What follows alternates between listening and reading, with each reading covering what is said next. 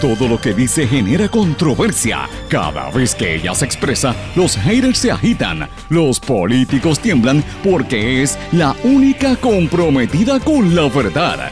Periodista, bloguera, relacionista licenciada, analista de la noticia, escritora y le dicen la provocadora en las redes sociales. Y ahora comienza en blanco y negro con Sandra Rodríguez Coto.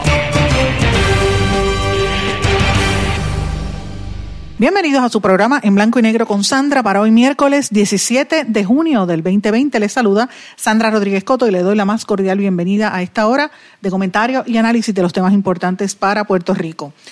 Carlos Rivera Santiago será confirmado como secretario del Trabajo a pesar del caso de la niña Alma Yariela. Hoy vamos a hablar de este caso, Carlos Rivera Santiago, Alma Yariela y la impunidad que nos ahoga en este país. Vamos a hablar con una de las abogadas de la menor, la licenciada Maralis Rivera. Natalie Yaresco madrugó a la gobernadora y revela que el mensaje de Estado contempla un alza de sueldo para los empleados públicos. La directora ejecutiva de la Junta de Control Fiscal, eh, Natalia Yaresco, dijo que el aumento en el salario a los empleados ya estaba contemplado en la propuesta para equiparar el salario de los empleados públicos por la ley del empleador único. El Senado confirmó ayer a la novia de Anthony Maceira, Carla Mercado, quien también es familiar del presidente de la Cámara, eh, y es ahora la nueva y la primera principal oficial de compras del gobierno, va a estar a cargo de manejar un presupuesto billonario sin tener experiencia en esta área. La abogada había sido originalmente confirmada en la Cámara de Representantes. La ex jueza Crisanta González lidera la pesquisa del FEI preliminar en el tema de la compra de las pruebas rápidas para detectar el COVID. Advierten que el coronavirus que identificaron en el mercado de Pekín puede ser más contagioso que el que vieron en el mercado de Wuhan. Mis amigos, estas y otras noticias las vamos a estar discutiendo hoy en blanco y negro con Sandra, como todos los días. Este es un programa que siempre le digo es sindicalizado, se transmite por una serie de emisoras en todo Puerto Rico, en cada una de sus distintas regiones. ¿Cuáles son estas emisoras que también lo transmiten a través de sus plataformas digitales, servicios eh, de streaming y todo lo demás? Estas emisoras son WMDD, el 1480 AM Fajardo San Juan, X61, que es el 610 AM Guayama Patillas, toda la zona del sureste, 94.3 FM, Radio Grito WGDL 1200 AM Lares, WYAC 930 AM Cabo Rojo Mayagüez y WIAC 740 en el área metropolitana, WLRP 1460 AM Radio Raíces, La Voz del Pepino en San Sebastián. Y este programa se eh, graba y se coloca en el formato de podcast en Anchor, SoundCloud, Google Podcast y otras plataformas. Lo puede conseguir allí. A las 8 de la noche se transmite diferido en la emisora web radioacromática.com y como siempre usted me puede escribir a través de las redes sociales Facebook, Twitter, Instagram, LinkedIn o en nuestro correo electrónico en blanco y negro con Sandra arroba gmail.com. Pero vamos de lleno con las informaciones para este programa. En blanco y negro con Sandra Rodríguez Coto. Bueno, formalmente bienvenidos a su programa en blanco y negro con Sandra. Hoy miércoles, mitad de semana. Una semana que empezó con mucha emoción y mucha dificultad al escuchar toda esta situación que ha estado trascendiendo con el caso de la niña Alma eh, Yariela Cruz, su madre, y todo ese entorno del caso aquel famoso de racismo que se dio y bullying en una escuela pública de Carolina. Ya ustedes vieron ayer las vistas públicas y la allá ante el Senado, donde la niña y su madre comparecieron porque están reclamando que no se nombre a Carlos Rivera Santiago como nuevo secretario del Departamento del Trabajo. Carlos Rivera Santiago había sido el director de, ¿verdad? El, jefe de los, de los procuradores prácticamente. Eh, y el problema es que durante su supervisión como, eh, ¿verdad? como los procuradores de, jefe de los procuradores de menores en el Departamento de Justicia, pues evidentemente fue parte de un esquema de persecución y de racismo selectivo en contra de esa niña, como se ve y se evidencia en los chats que se dieron a conocer durante el día de ayer, eh, o antes de ayer, debo decir. Ayer fue la vista pública y, señores, fue sumamente contundente y emotivo las declaraciones de la mamá, Pero por más que digan, es evidente que ella va a hacer, eh, le van a pasar el rolo. Aquí no me, no me cabe la menor duda de que Carlos Rivera Santiago va a ser confirmado. Él será racista, con sus acciones perpetuó el racismo, pero no me cabe la menor duda que aunque fue vergonzoso y antiético lo que hizo, a él lo van a confirmar porque él tiene el espaldarazo, él, tiene el apoyo, en primer lugar, de la gobernadora. La gobernadora Wanda Vázquez le, lo apoyó públicamente en el día de ayer y el presidente del Senado, Tomás Rivera Chats, también lo está respaldando. de, de eso que estamos hablando, amigos, que, que de qué vale uno hacer quejas así a la hora de la verdad Mire por dónde parte la soga. Se sabe que él va a ser electo, que lo, que lo van a designar. Eh, y por más show que estén haciendo, lo van a designar. Ahora, no podemos dejar de pensar que fue bien, bien contundente. Eh, a mí de verdad que me dañó un poco el día escuchar las declaraciones de la madre de lo mucho que sufrió en todo ese proceso con su hija, que su hija atentó contra su vida, eh, y cómo ese procesamiento criminal contra la niña por parte del Estado duró más de un año y medio cuando el Estado le dio la gana de tumbarlo, porque eso fue así, señores. Esa fue la manera en que ellos le dio el deseo de tumbarlo eh, y de no, prácticamente de, dejarlo en nada con la niña. Pero vamos a escuchar parte de las declaraciones de la madre de esta menor, eh, la niña pues Almayariela Cruz Cruz, la madre se llama Yomaira Cruz eh, Lozada. Ella fue a, las vistas públicas con los abogados Marcos Rivera y su hija Maralis Rivera eh, se presentaron ante la Comisión de Nombramientos para explicar cómo fue que ellas vieron que eh, Santiago manejó, eh, Rivera Santiago manejó el caso de su menor. Pero vamos a escuchar parte de las declaraciones de la madre y después van inmediatamente a escuchar las preguntas que le hace el presidente del Senado, Tomás Rivera Chats. Estamos hablando de una situación tal vez de ese índole, que tal vez era cómo le vamos a delegar la responsabilidad de un departamento del trabajo donde hay muchas personas que después necesitan eh, que sean empáticos con ellos para poder llegar a una mediación cordial, a, un punto medio. No, creo que sea una persona que tenga la capacidad sensible humana de llevar esa diferente a lo que me pasó a mí. Ella llegaba a mi casa y me cuestionaba que por qué ella era negra con lágrimas en sus ojos, ella quería y me suplicaba que lo cambiara de, escuela. Y luego de todo este proceso, mi niña atentó contra su vida. Antes de que terminara el proceso, en mi desesperación, yo no sabía qué iba a pasar. Y yo dije, bueno, yo la voy a mandar a Estados Unidos porque no, voy a permitir que le pase nada. A lo mejor yo voy a tener uno, unas consecuencias luego de, con la justicia, pero en esos momentos así yo pensé, porque estamos aquí, porque hay verdaderos criminales en la calle, hay verdaderamente que necesita el sistema judicial. Pero eso mismo sucedió hasta un año y medio después. ¿Qué hizo para detener? Hasta donde yo no hizo nada. Los derechos de mi niña eran nulos en ese momento. Y para mí el caballero no hizo nada. Es una persona, vuelvo y desde mi punto de vista, insensible Estamos hablando de menores de edad.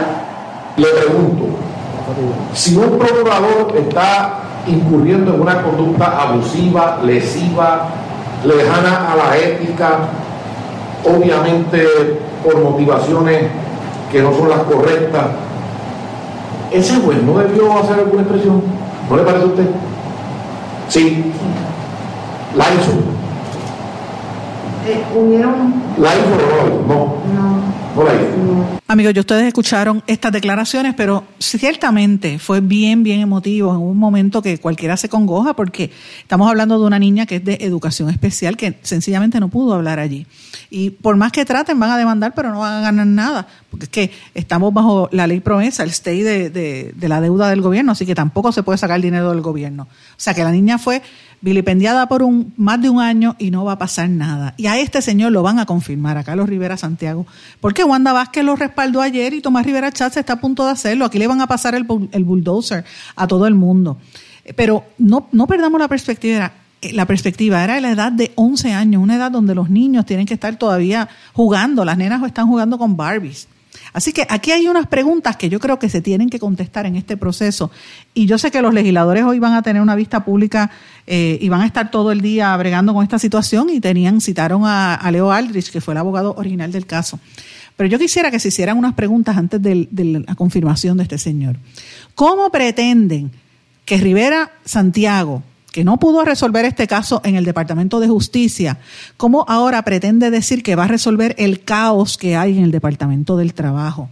¿Cómo va a poder agilizar el pago de los más de 80 mil personas que están todavía esperando su cheque del desempleo? Cuando él sabe que no logró hacer nada en el Departamento de Justicia. Yo me imagino y me pregunto si él se va a poner a, modelar en pasarela como hizo Briseida Torres y la gente, mientras la gente estaba afuera cogiendo calor y haciendo fila, si él se va a prestar para eso. Como Carlos Rivera Santiago, una persona que no, no pudo, ni siquiera quiso bregar con la mamá de la niña por ser negra, tengo que pensarlo, ¿verdad? ¿Cómo él se va a poner a lidiar con las uniones obreras o con los líderes sindicales en este país, que en su mayoría son todos negros? Porque el que no sepa eso, pues no conoce la historia de Puerto Rico. El sindicalismo y las luchas de los trabajadores siempre han ido de la mano con las luchas raciales, porque en Puerto Rico, como en todas partes, pero aquí particularmente, los trabajadores peor pagados, que por eso es que crean las uniones, suelen ser los, descendientes de aquellas personas que llegaron aquí esclavizados, porque no eran esclavos, vinieron esclavizados. No es que querían ser esclavos porque querían. Aquí vinieron a la fuerza. Sus descendientes son la gente pobre. Así que esa gente suele tener siempre color, celo oscuro, y tienden a, desarrollarse a nivel de eh, laboral, a nivel de, la, de los sindicatos. Yo me pregunto si este, si este nominado para el Departamento del Trabajo va a poder bregar con esta gente si no lo hizo con una niña. Pero entonces hay una pregunta que se queda en el tintero. ¿Qué va a pasar con los procuradores de menores que Carlos Rivera Santiago protegió, con los que se mofó, en el chat, a los que dejó incluso planificar vengarse de la nena y del abogado Leo Aldrich? ¿Qué dice la secretaria de Justicia sobre esto, Denise Longo, o seguirá siendo eh, cómplice con el silencio? Es increíble que esto se esté dando en Puerto Rico en un momento en que se están llevando a cabo estas discusiones sobre raza en todas partes del mundo. Las protestas en los Estados Unidos no terminan. Y aquí es como si, viviéramos en otro planeta. ¿Cuántos cánones de ética de la profesión de abogados violaron esos procuradores de menores? ¿Cuándo van a radicarle querella? Yo hago unas preguntas, de hecho los invito a que lean una, una reflexión que escribí anoche sobre este tema. Y yo emplazo a las escuelas de derecho a las facultades de Derecho, a la Comisión de Derechos Civiles, al Colegio de Abogados, para que digan algo. Es más, que radiquen querellas contra esos procuradores que han hecho un trabajo nefasto, porque perpetuaron el racismo hacia una menor de edad. Esto es un problema que, lleva años en Puerto Rico, no es de ahora. De hecho, en el artículo recordé una vez en una vista pública un legislador que se llamaba Augusto Sánchez que dijo este, que para evitar los abortos las, deberían crear una fábrica de bebés y dar en adopción a los nenes blanquitos, porque los nenes blanquitos del centro de la isla son los que los americanos buscan para adoptar. Y los nenes negros podíamos hacer una fábrica de, de, de, béisbol o de boxeo porque son buenos para eso. Eso dijo el legislador. Y yo recuerdo que en aquel momento yo le pregunté, mire, eso no es una falta de respeto a los niños. Y él me contestó, no, los niños no votan. Jamás se me olvida esa palabra, esa frase de Augusto Sánchez. Yo dije, claro, yo le dije a él, claro que los niños no votan pero sus papás votan, sus mamás votan, sus tíos y sus abuelos y sus vecinos. Y eso sí pueden hacer la diferencia, señores. Y hoy que han pasado veintipico de años desde ese, desde ese incidente con el legislador, y yo viendo ayer y reviviendo lo que pasó, el caso de Alma Yariela, no me queda duda que para nosotros poder cambiar este país y cambiar esta, esta impunidad, hay que salir a votar en las elecciones. Usted vote por el que usted crea, yo no digo por quién. Usted vote por el que, el que, usted desee pero vote, vote, no se quede callado, no permita que una minoría determine, vote, porque así es como único se puede ir borrando esta impunidad que tiene a este país sumido en tanto dolor. Porque estamos en impunidad desde que empezó. Y fíjese, no es solamente impunidad, es los chats. Y todos los chats revelan burla.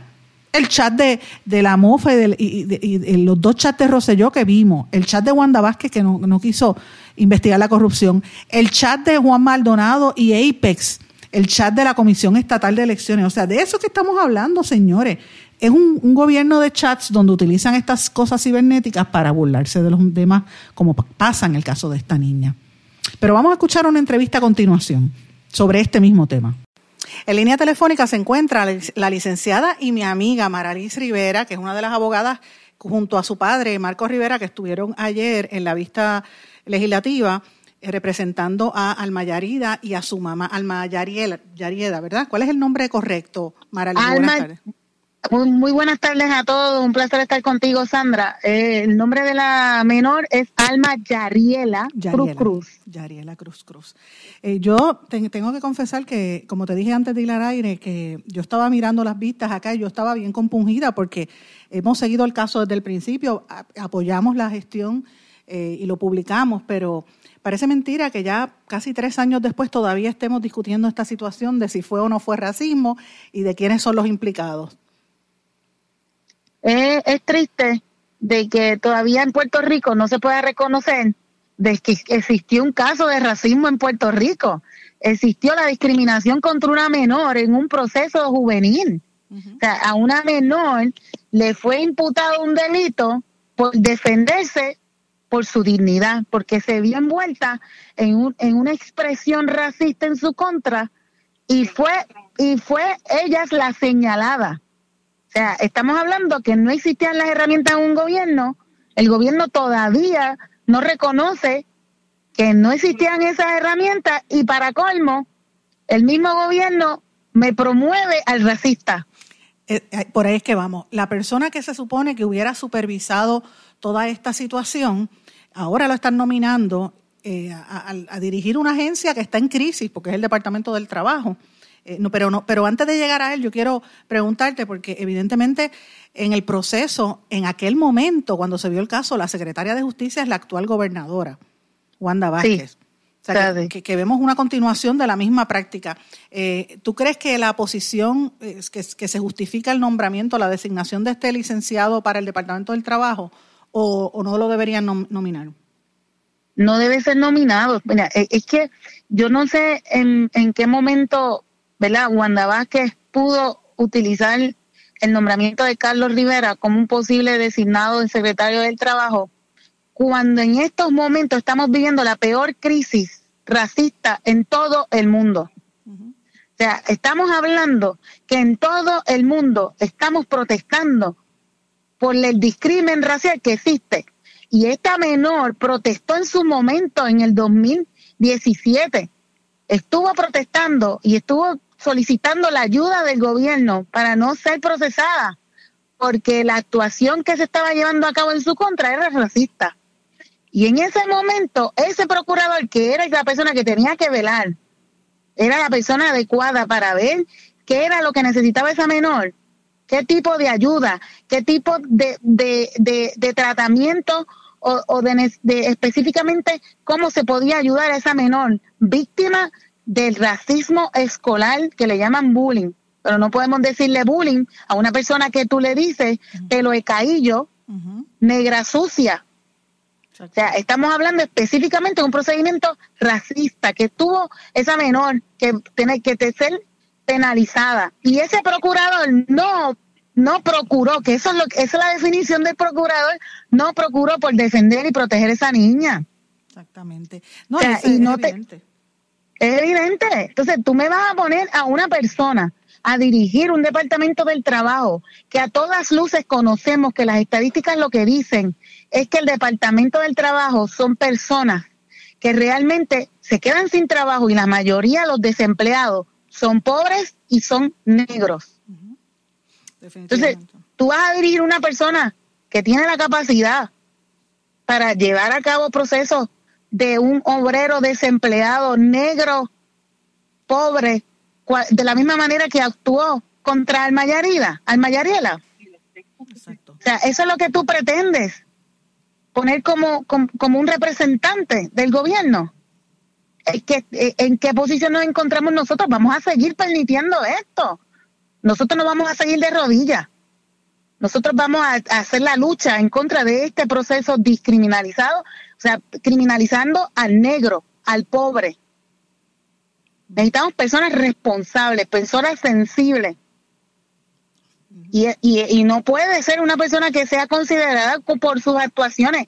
lamentablemente sus actuaciones le, no le permiten ser la persona que pueda dirigir este, este departamento. Y ahora te, quiero hacer una pregunta en torno al resto de, los otros. Anoche, antenoche, ¿verdad? Yo estuve viendo, de hecho, y lo tengo que decir públicamente, el compañero Benjamín Torres Gotay es quien me, quien me hace advenir en conocimiento, Benjamín es el reportero del Nuevo Día, de que cuando revelan el chat entre, entre Rivera y, el, y los procuradores, eh, incluso hasta mencionaban a Leo Aldrich, había una amenaza directa a él me mencionaban como la amiga de Leo Aldrich que había escrito una columna, eh, hablaban de, burlas a la nena, eh, qué bueno, eh, o sea, ese comportamiento, esa, esa conversación entre los procuradores, ¿eso es normal?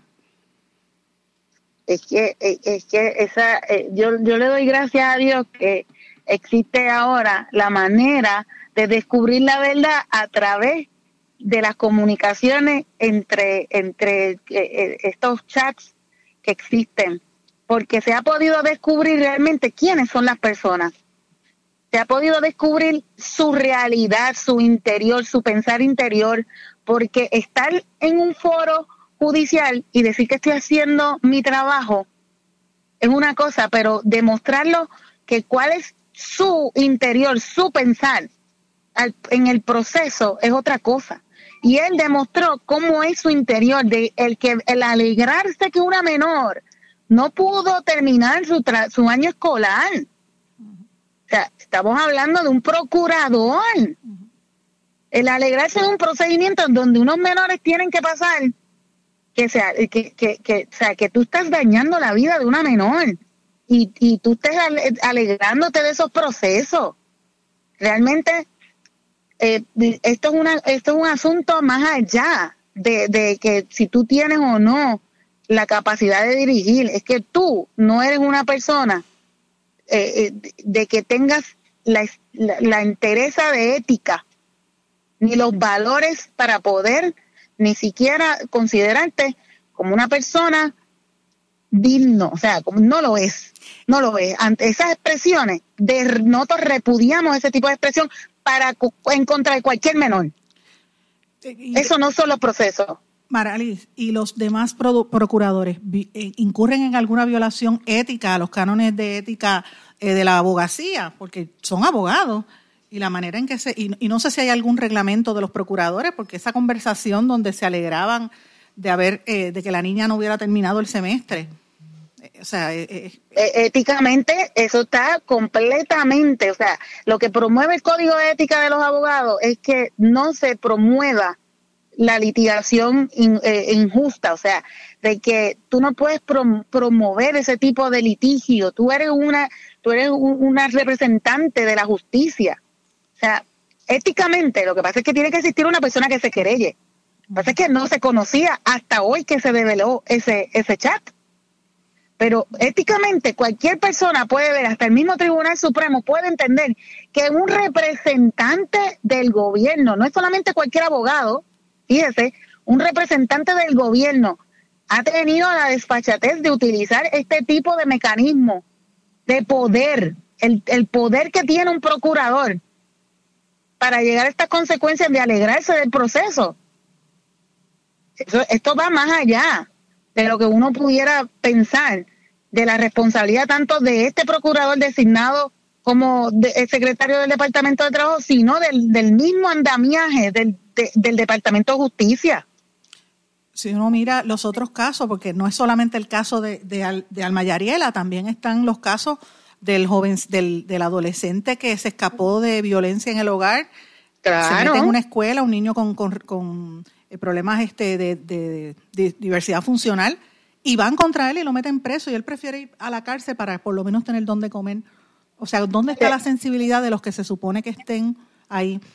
Eh, Mira, es que eh, es tan, es tan grande el peso que, que tenemos nosotros como ciudadanos de levantar esta voz, porque es que estos niños, a ellos es que hay que darle todas las alternativas y todas las posibilidades a estos niños. Mire, que llegamos al nivel que estos niños prefieren estar en la cárcel porque el Estado no le da las herramientas.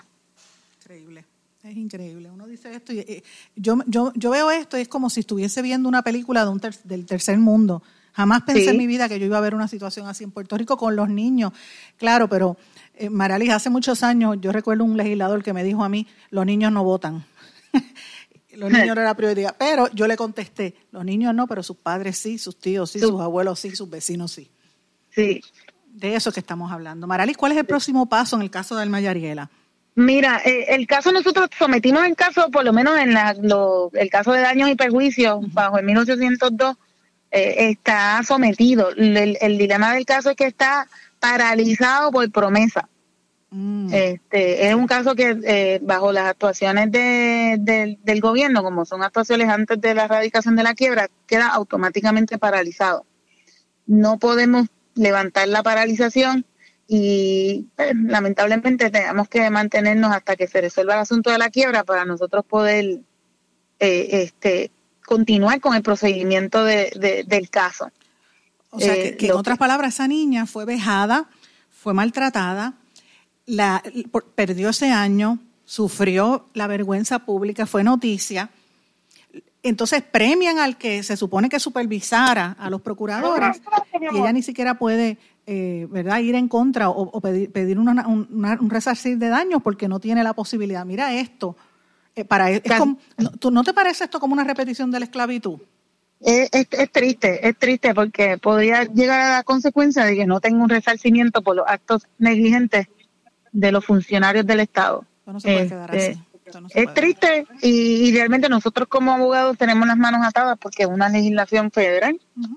Este, no podemos ir en contra de esto, pero, pero podemos estar en la lucha como lo estamos haciendo. Y, por eso es que estamos representándola en todos los foros que sea eh, necesario, porque la lucha se va a seguir haciendo en nombre de Alma y todos esos menores que también necesitan que, que sean representados. Yo te agradezco que hayas estado, me hayas dado estos minutos. Por favor, no te vayas de línea. En lo que vamos a una pausa, quiero decirte algo. Vamos a una pausa y regresamos enseguida. Ok, gracias, sí. No se retiren, el análisis y la controversia continúa en breve, en blanco y negro, con Sandra Rodríguez Coto.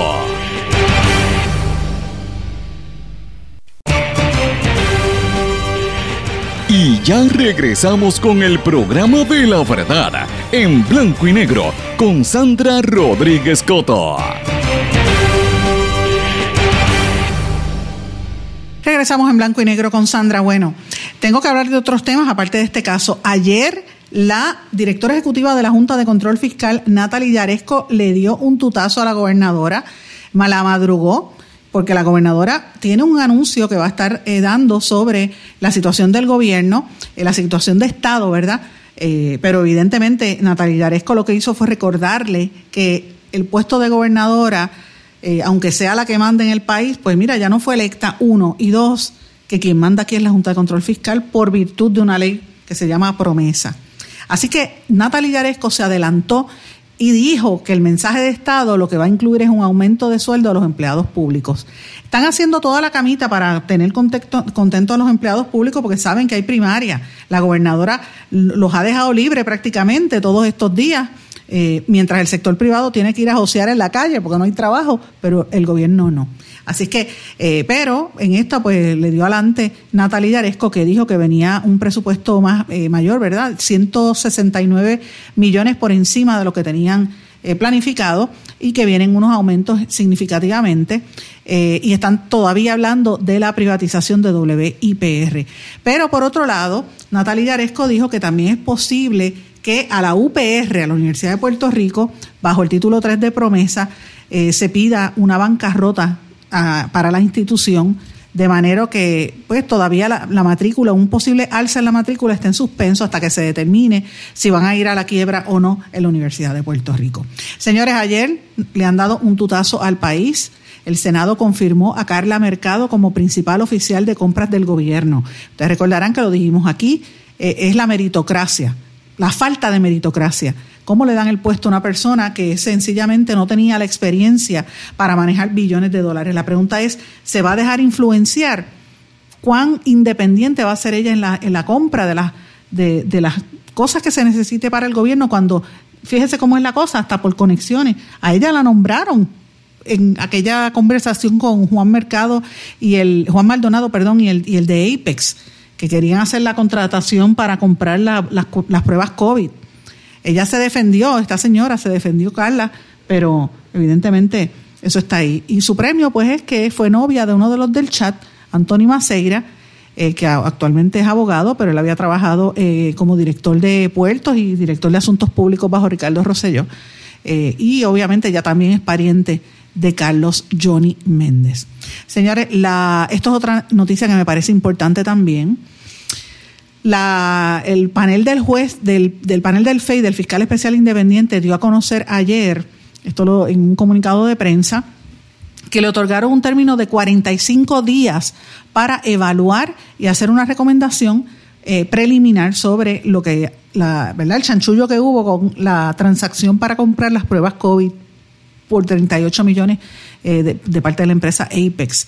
¿Quién va a estar a cargo de esto? Pues miren, la ex jueza Crisanta González, ella es la que va a estar haciendo esa, esa investigación preliminar y va a presentar un informe al, este, de lo que acontezca, ¿verdad? Tiene 45 días para hacerlo. Ustedes saben que desde principios de mayo, eh, la Comisión de Salud de la Cámara está evaluando esta situación y había concluido que iba a haber unos referidos al fiscal del FEI y a Ética y al Contralor. Hasta ahora, la única que ha dicho algo es en la oficina de ¿verdad? el panel del FEI, eh, además de la ex secretaria interina eh, Concesión Quiñones de Longo, también está José Burgos Vega, que era el comisionado del manejo de emergencias, Diana Meléndez Díaz, directora de la Oficina de Compras y Subastas en Salud, Adil Rosa, que es una de las chicas del clan, que era la secretaria auxiliar de Administración y Salud, y Mariel Rivera Rivera, analista de compras de eso que se trata, señores. Otro de los temas importantes que tenemos que estar mirando hoy, Lautier denunció un proceso secreto para privatizar la Autoridad de Energía Eléctrica. Y eh, los anuncios que se, que se dieron a conocer ayer de la privatización y los despidos en ATT, pues se dio a conocer a través de Aramis Cruz Domínguez de la Unión Local 3010 del Communications Workers of America, que esta situación no aplica a Puerto Rico, sino a los estados de Alabama, Florida, Georgia, Kentucky, Luisiana, Mississippi, Carolina del Norte, Carolina del Sur, Tennessee y obviamente las Islas Vírgenes. En todos esos estados, ATT va a empezar a despedir gente, pero en Puerto Rico no se van. Esa es la información que ha trascendido hasta ahora. Pero mis amigos, tenemos otros proyectos que a mí me parece que son importantes, que tenemos que discutir aquí. Y sin lugar a dudas, uno de esos temas es la ley de educación especial, que se bajó por descargue, que la gobernadora tiene que decidir si la firma o no la firma, al igual que la reforma electoral.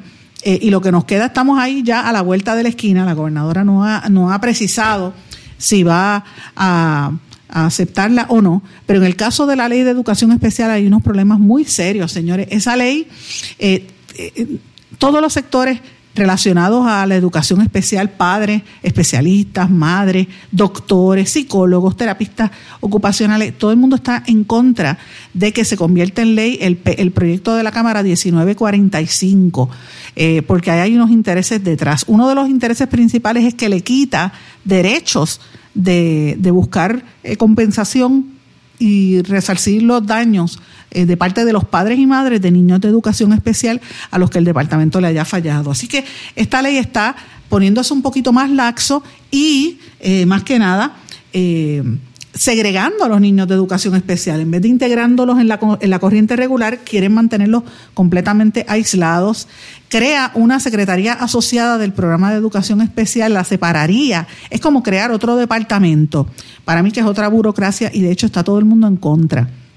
Este proyecto también crearía una junta examinadora de defensores de menores y discapacidades y que hasta ahora hay una serie de incongruencias sobre este proceso y cómo esto eliminaría grandes partes del pleito de clase de Rosalidia Vélez que lleva tantos años. Pero esto no es porque sea beneficio para los niños, todo lo contrario. Un niño que tiene necesidad de terapia va a necesitarla todo el tiempo.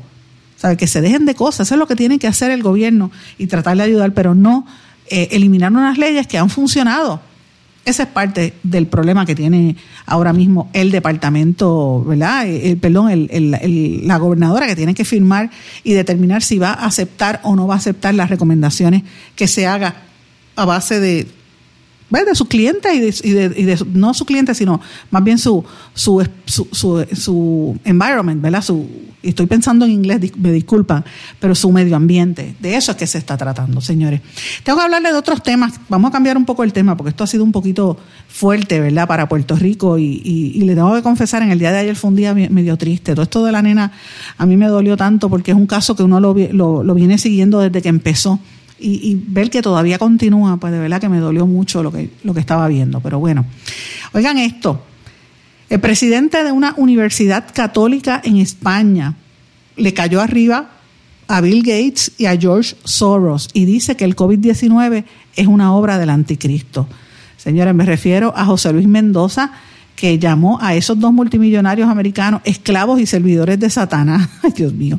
Este señor Mendoza es el presidente de la Universidad Católica de San Antonio en Murcia y se ha sumado a todas esas teorías conspirativas que hay en torno a la propagación del COVID-19. Eh, y él dice, él, emitió un discurso donde decía esclavos y servidores de Satanás Bill Gates y George Soros. También este, este sacerdote eh, sostuvo que la pandemia es la obra de las fuerzas del mal y del anticristo eh, y entonces él dice que todas las generaciones eh, siempre tienen que vivir un momento difícil, ¿verdad? Aparece un, lo que él denomina un anticristo, pero en este momento él lo cataloga como el tema este de, el coronavirus. Eh, así es que imagínate qué, situación más fuerte. evidentemente, estos son parte de las teorías de conspiración que dicen que, que Bill Gates, como estuvo hablando tanto tiempo, durante meses realmente y años, de una posible, de que cómo iba a reaccionar el, el ser humano ante un escenario de ataque biológico. Y prácticamente uno podría decir que esto ha sido una especie de ataque biológico o como una especie de guerra.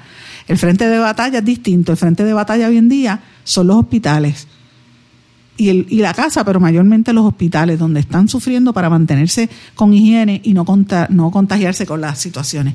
Pero está, está fuerte lo que uno está viendo en términos de este el coronavirus, cómo sigue creciendo. Ahora mismo, como yo, yo, yo, yo llevo ya tres días diciéndole que identificaron una nueva especie, una cepa nueva de, del coronavirus allá en China, en Pekín. Pues mira, ayer otros 79 casos confirmados de este, de este virus, que es incluso peor es como una, como una mutación del, del COVID, eh, del, del, virus del COVID-16, el coronavirus. Hasta ahora hay casi 200.000 personas eh, que habían estado en esa, en esa área. 79 de los casos confirmados se confirmaron los primeros cuatro días y demuestra que la capital china es un lugar donde para este medio cibernético y para, para estos jóvenes que les gusta despegarse de los antiguos o de los mayores, Usted lo ve rápido montándose en la computadora. Mire, hágale este cuento de la realidad de que lo difícil que va a ser por mucho tiempo volver a viajar, sobre todo a Europa, ante la realidad que tiene ese país precisamente por todo este frío y toda esta situación que ha estado ocurriendo. Ahora, como le dije, 79 casos adicionales confirmados en cuestión de cuatro días, supera todas las, las expectativas que hay eh, y es un desafío serio hasta que no se encuentre una vacuna que todavía, yo sé que hay una carrera entre, parece, parecería más una carrera armamentista que otra cosa, pero una carrera entre candidatos a, eh, a presidir la nación americana y cómo ellos hablan del chat, la importancia del chat, pero a la misma vez que hoy en día, mira, el chat es otra cosa hay que tener mucho cuidado con eso. Señores, me tengo que ir a una pausa. A nuestro regreso vamos a venir con noticias internacionales. No se retiren, el análisis y la controversia continúa en breve, en blanco y negro, con Sandra Rodríguez Coto. Más que un plan de salud, somos alegría para nuestro pueblo. Somos seguridad. Somos nuestra gente. Más que un plan de salud, somos nuestra comunidad. Somos bienestar. Somos tu acceso a 64 hospitales, médicos y especialistas en todo Puerto Rico al cuidado de tu salud. Más que un plan de salud, Menonita es Puerto Rico. Plan de salud Menonita. Tu salud en buenas manos.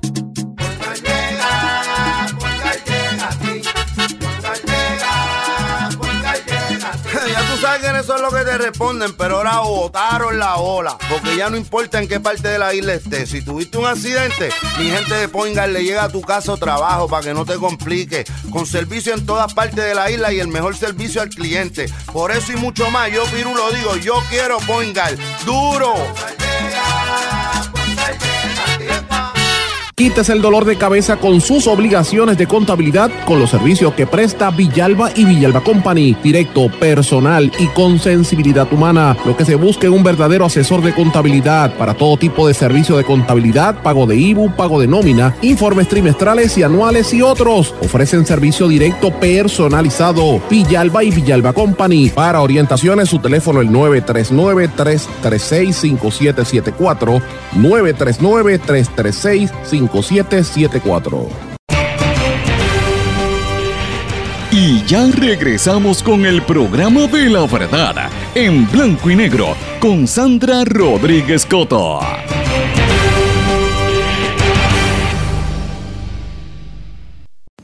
Regresamos a esta parte final de En Blanco y Negro con Sandra. Bueno, antes de empezar en las noticias internacionales, quería mencionar algo importante.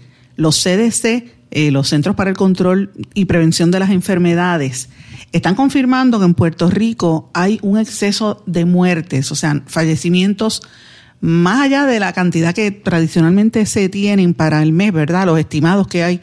Y esto lo relacionan directamente al tema de la pandemia. Eh, y proyectan que va a haber un, como un promedio de más muertes de las esperadas entre 192 a 735 mensuales por encima de lo que la gente espera. Eh, y esto pues lo, lo, están confirmando una serie de, expertos y demógrafos en, aquí en Puerto Rico, específicamente al periódico El Nuevo Día, que lo hicieron esta mañana, lo estaba mirando. Y a mí me parece que miren, es importante que miremos esto. Ellos hablan específicamente de, por ejemplo, la semana que terminó el 21 de marzo, hubo un 1.4 y un 14% entre, entre esa cantidad de aumento de fallecimientos, o sea, eso es por encima del promedio. La semana del 28 de marzo el exceso hubo, este, o sea, creció entre un 5 y un 18% y así sucesivamente. Y esta, eh, yo creo que este artículo del Nuevo Día viene a raíz de unos artículos que ha estado publicando consistentemente el Centro de Periodismo Investigativo, donde habla que hay una, la cuestión de las estadísticas de, de fallecimientos. Yo creo que no es tanto como el Centro de Periodismo había estimado al principio, pero eh, no, no, sé si ustedes recordarán que al principio de la pandemia el CPI, que lo pueden buscar, había publicado que, que había un estimado de, de, que supuestamente esto iba, a generar en Puerto Rico sobre 36 mil muertes, más o menos. Eh, obviamente es todo sobre la marcha. Yo creo que no ha habido tanta, eh, gracias a Dios, tantas, tantos fallecimientos como se esperaba, pero ciertamente sí hay una serie de números adicionales que todavía no se están viendo reflejados porque eh, evidentemente el gobierno todavía tiene problemas en la recopilación de los datos.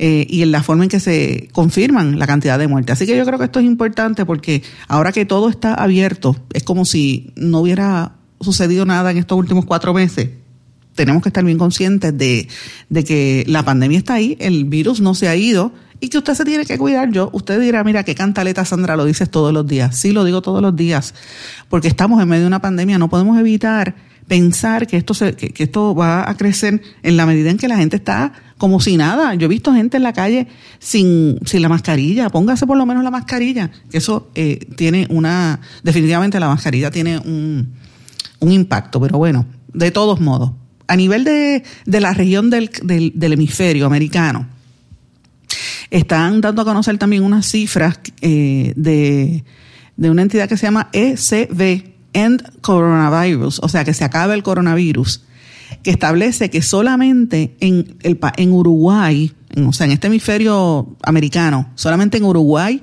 y en ciertas islas del Caribe se está ganando la batalla contra el COVID en este hemisferio. ¿Cuáles son las islas del Caribe? Bahamas, Barbados, Belice, Cuba, Jamaica, Trinidad y, Trinidad y Tobago. Y el, otro país es Uruguay.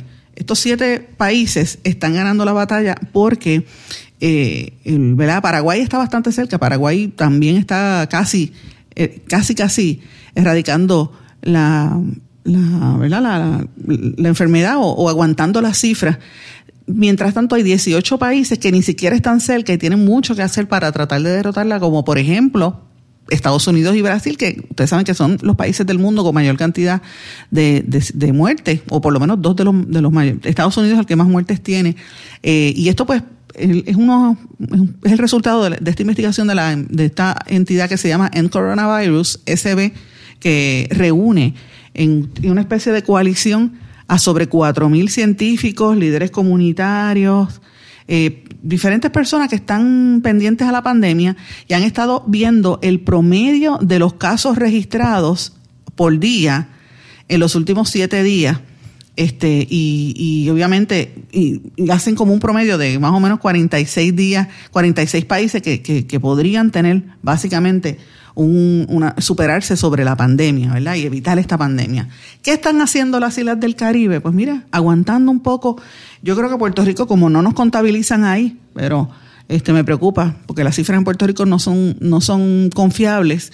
Eh, y de momento, si usted se fija aquí, dice que esto está controlado desde el momento en que empezaron a separar las cifras de, de los contagiados de los probables, ¿verdad? De los confirmados y los probables. Las separaron en vez de ponerlas las dos juntas, como se supone que estén juntas, ¿verdad? O, este, o, sumarlas todas. Y pues no aparece Puerto Rico en un esfuerzo de que no se vean tantos por cientos de casos. sin embargo, cuando se analiza la data de los Estados Unidos y sus territorios, Puerto Rico está entre los más altos. Así que el por, por, ciento de, población, ¿verdad? Así que yo creo que tenemos que estar mirando esto con detenimiento. Bueno, cambiando un poco el tema, en los Estados Unidos el presidente Donald Trump eh, intenta incentivar una serie de cambios en las policías estatales sin dejar de defenderlas. Obviamente usted sabe que hay una movida bien grande y una, una presión para que se, lo que le llaman defund the police, o sea, que le quiten los presupuestos a los, a los, a los policías, ¿verdad? A, los, eh, los millones de, de dólares y billones que se da de los presupuestos de los estados a, a, mejorar la fuerza. Entonces, en vez de hacer una reforma total, están algunas personas sugiriendo que se establezcan otros mecanismos que no sean militarizar prácticamente la policía. Trump, por el contrario, dice que va a hacer una, una reforma estructural, pero sin embargo, para Trump, los casos de brutalidad policíaca no es algo que sea, eh, como, como quien dice, nacional él no lo ve como un problema estructural, él lo ve como unos casos específicos. Ahí es donde yo veo el problema grande de Donald Trump, a pesar de que Trump habla de que va a hacer unas medidas correctivas, ¿verdad?, para evitar la, violencia policial. Lo que no admite es que esto pasa en toda la nación y que ellos hacen un, enfoque, un target, ¿verdad? Ellos utilizan de siempre la policía por regla general, ya por eso que son las protestas, este, eh, van en contra de los negros y en contra de las minorías, particularmente negros y latinos. Eh, porque es parte de una, de una estructura eh, política tradicional histórica que siempre se ha utilizado como un mecanismo de represión en contra de, los, de las minorías. Y, usted, y viene desde la época de la esclavitud. De hecho, yo les recomiendo, si usted tiene oportunidad, métase en la página de YouTube y busque el, el, un video, ¿verdad?, que preparo, que es un resumen de John Oliver, el comediante que un hace comedia y hace sátira en HBO John Oliver Tonight, mire, búsquese el que él habla del estado policial. Entre chiste y chiste dura un ratito, pero te explica por qué en el problema que tiene la, policía en la nación americana, la actitud eh, de cómo ellos eh, es una situación sistémica a través de la historia y te hace el análisis. Uno se ríe porque lo hacen en, tonos acosos, pero tú, te pone a pensar que esto es una situación que no va a cambiar en la medida en que Estados Unidos no eh, cambia, altere por completo la manera en que operan las, las policías en los diferentes estados y cómo las policías se protegen utilizando incluso sus sindicatos precisamente para eso. Bueno, eh, la, en esto que está tratando de Trump, el hacer, Trump lo que plantea es un veto al uso de llaves eh, por ejemplo, eh, o, técnicas como la que, la, que hicieron para matar a, George Floyd, de, de, utilizar una especie de llave de lucha libre para ponerle una rodilla sobre un cuello, que eso se supone que sea eh, prohibido, pero él, va a hacer estos estándares para, evidentemente, según Trump, prohibirlo en la nación americana. Bueno. Otra de las cosas importantes que está pasando en Estados Unidos, ustedes lo saben, esto se dio a conocer ayer en la tarde, eh, el que era el, ¿cómo se llama esto? Eh, Bolton, que era ah, uno de los más cercanos colaboradores de la Casa Blanca. Eh, él está por sacar un libro ahora que se va a llamar The Room Where, Where, It Happened, a White House Memoir, la habitación donde todo sucedió, una memoria de la Casa Blanca que se supone que salga ahora en venta el próximo 29 de, junio y, y Donald Trump quiere paralizarlo. De hecho, lo radicaron una demanda del gobierno de los Estados Unidos para bloquear la publicación porque eh, supuestamente estas memorias del ex asesor de seguridad nacional de Trump pues contienen información clasificada y pueden comprometer la seguridad nacional. Fíjense que toda la gente que ha estado cerca de Trump, después que se va, empiezan a, a soltar la información que sabían. Interesante por demás. Ya, ya esa polémica nada más va a hacer que el libro sea un bestseller, porque uno quiere saber qué va a decir John, John Bolton y por qué fue que se separó y cómo fue esa dinámica entre él y Trump después de, de, él haber sido el asesor, uno de los asesores más cercanos del presidente de los Estados Unidos. Bueno, en México quería mencionarles que ha aumentado casi un 4.5% las víctimas de secuestros 116 casos en, el, en mayo pasado, que es el último, la última cifra, es un 4.5% de aumento de víctimas que las secuestran en comparadas, comparados al mes anterior. Eh, y esto es bien peligroso porque en, lo correlacionan a un alza, otra vez, en los temas de narcotráfico eh, y la criminalidad en el país eh, de Norteamérica, México. Eh, si eso es así, imagínense las tendencias, cómo van a ir. Y, de hecho, ah, leí un estudio, un, artículo que hablaba de este estudio, de que una vez eso, esas prácticas se dan en México con el problema tan fuerte que tiene el narcotráfico, em, se empiezan a ver patrones similares de ciertas tendencias en otros países de Sudamérica que también son, y Centroamérica, que son productores de droga. Eh, y, se ven, si en México aumenta los secuestros, entonces uno ve asesinatos por gangas en, países de Centroamérica, etcétera. Eh, me pregunto yo, ¿qué se verá, qué, tendencia se verá, por ejemplo, en el área del Caribe, entre nosotros en Puerto Rico, donde evidentemente uno de los, de los puertos de entrada de drogas hacia los Estados Unidos es nuestra región, incluyendo a Puerto Rico. De hecho, hace dos, dos o tres, creo fue como el lunes o el domingo, que encontraron dos millones de dólares en, que tiraron al mar eh, y presuntamente de, un, de un, una transacción de droga que no pudieron eh, dar con el paradero de las personas, no las agarraron, pero sí agarraron los dos milloncitos de pesos. Imagínense cuánta droga entra, entra a este país. Bueno, antes de terminar, quería mencionarles eh, una noticia que me pareció también interesante. Eh, ustedes saben que mucha gente, ahora los tatuajes están de moda. Hace un tiempo para acá la gente se los pone. Antes la, la generación de mis papás, por ejemplo, eso era algo como negativo, o los tatuajes los utilizaban ciertas personas nada más, ¿verdad? Los marinos o los presos tenían esa, esa connotación negativa, pero ya los tatuajes están hechos ahora aparte de una de una tendencia de moda desde hace un bastante tiempo eh, y, los más jóvenes tienden a tatuarse muchísimo.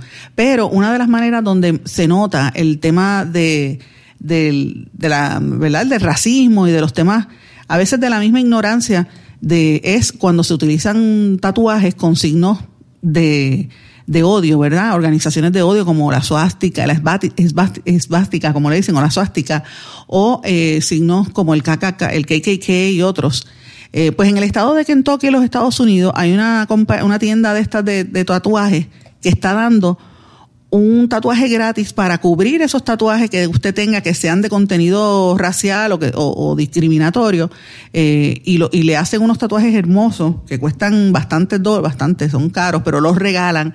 Si esto se da como un proceso donde la persona empieza a admitir que, era racista y que, se, y que quiere dejar esas prácticas del racismo. Y a mí me parece que estas cosas son buenas porque en el proceso de la, de la conversación que se está dando en los Estados Unidos a raíz de todos estos asesinatos y las protestas de negros en, en la nación americana, pues por lo menos estos símbolos que son permanentes en la piel de mucha gente, pues se empiezan a cubrir como una, un reconocimiento de que, mira, todo el mundo tenemos que ir cambiando nuestras actitudes para poder eh, unirnos y respetar las la diferencias eh, y, no ser este uno ni siquiera portavoz de la discriminación con los, los tatuajes que uno tenga.